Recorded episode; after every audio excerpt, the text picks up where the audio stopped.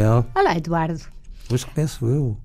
Ontem comecei eu, estou tão contente. Estão contente? Ainda bem. Se, se é só isto que o faz feliz, Eu nós tenho a ideia podemos que há- institucionalizar Não, isto não. para sempre. Quem é? Tenho ideia que há 1700 programas, é sempre a que nos dá, portanto, como é que eu não hei de estar contente? Exatamente, ainda bem. Eu queria falar de outra coisa que me fez contente, que foi o novo livro do Mário Cordeiro.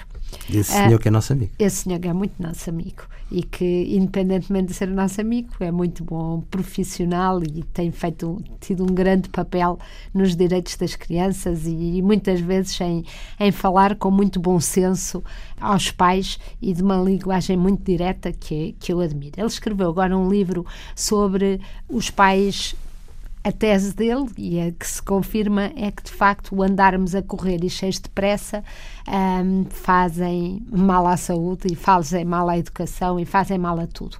E é um apelo a andarmos mais devagarinho, nomeadamente enquanto mães e pais, para depois os nossos filhos também poderem estar mais sossegados. Mas havia uma, uma ideia numa que eu acho engraçada. Ele, a certa altura, diz estes pais acabam por sentir que perdem o controle sobre os filhos no meio desta correria toda e, portanto, hum, tendem a tê-los muito agarrados a si.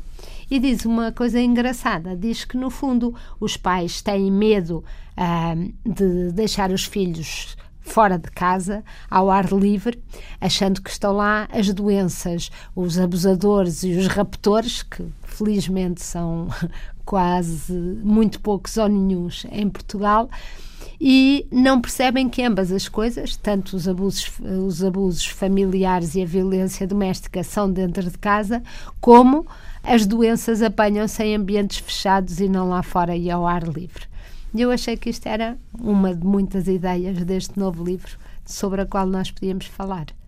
Esta tentação que os pais têm, se calhar todos os pais têm, que passa por eh, imaginar eh, que os filhos, para estarem seguros, deviam estar sempre ao pé deles.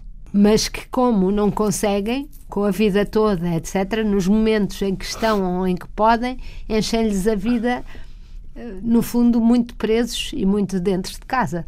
Pois, Mas estes medos, não é? É muito preferível, o que é que na nossa cabeça é muito preferível achar que o inimigo está fora do que está dentro, não é?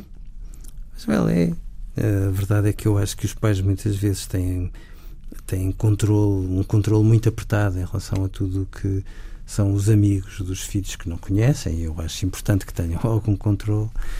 Têm a ideia que, de facto, quando os filhos saem, aí sim é que se expõem a um conjunto de, de perigos e de relações que lhes podem fazer mal.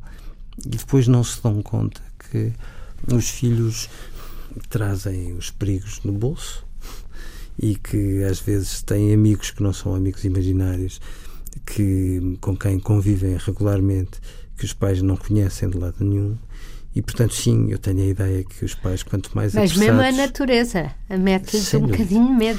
o Expresso trazia há, um- há uns dias um artigo em que, no fundo, dizia que os pais portugueses tinham esta tendência, esta mania de proteger demais e que, portanto, quase dizia: bom, por favor, deixem que eles esfolem os, os joelhos e se magoem. Proteger os filhos demais não é, não é protegê-los, é fragilizá-los. E eu acho que era muito importante que os pais, na sua prudência, tivessem a noção disso proteger demais é fragilizar, isso não é bom a todos os níveis.